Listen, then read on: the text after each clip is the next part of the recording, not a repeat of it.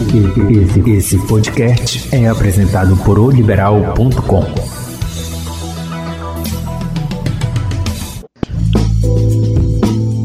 Olá, muito bem-vindo à Hora do Rush, podcast do portal liberal.com. Nesse nosso bate-papo, vamos abordar assuntos variados: economia, política, esporte, cidades e muito mais. Eu sou o Celso Freire e vou sempre contar com a participação de um ou mais convidados especiais nesse podcast Hora do Rush.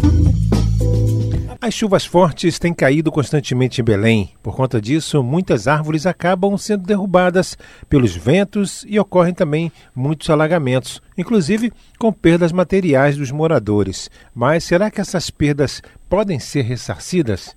A quem procurar? A quem recorrer? Para falar sobre esse assunto, eu converso com o professor do curso de Direito. Olá, professor Gustavo, como vai? Tudo bem? Muito obrigado pela sua entrevista. Olá, tudo bem? Professor, vamos dar um caso muito comum, né? Se uma árvore cair em cima de um carro estacionado na rua, o, o poder público ele pode ser responsabilizado? Sim, a responsabilidade do Estado, e quando a gente fala Estado, é tanto a União quanto o Estado propriamente dito e o município, é objetiva segundo a nossa Constituição. Portanto, o dever de zelar por árvores é, e por outros bens públicos é do Estado de um modo geral. Né? No, especificamente no nosso caso, aqui seria da Prefeitura. Também muito comum, né, uma enchente por conta de um canal que transbordou e invadir a casa de alguém. A prefeitura pode ser responsabilizada também?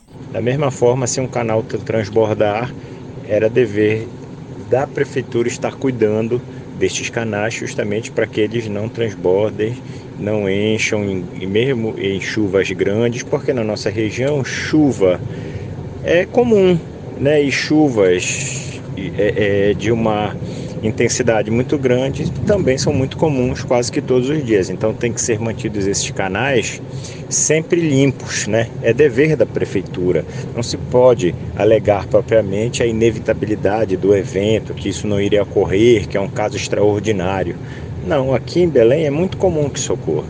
Professor, nesses casos, como a pessoa deve proceder para buscar seus direitos em casos fortuitos, por exemplo? A pessoa tem duas possibilidades para pedir o ressarcimento: fazer um requerimento administrativo, mas que, via de regra, é indeferido pela prefeitura, ou procurar a justiça demonstrando que houve o evento danoso, né, que houve o fato lesivo e que, que ela sofreu realmente o dano. Professor Gustavo, muito obrigado pela sua entrevista. Seja sempre muito bem-vindo. Eu conversei com o professor do curso de Direito, Gustavo Amaral, falando a respeito de indenização por casos fortuitos. Este foi o podcast Hora do Rush, do portal liberal.com. Acompanhe nosso bate-papo sempre às sextas-feiras. Acesse nosso portal liberal.com e as principais plataformas de streaming. Não perca nenhum episódio. Até mais!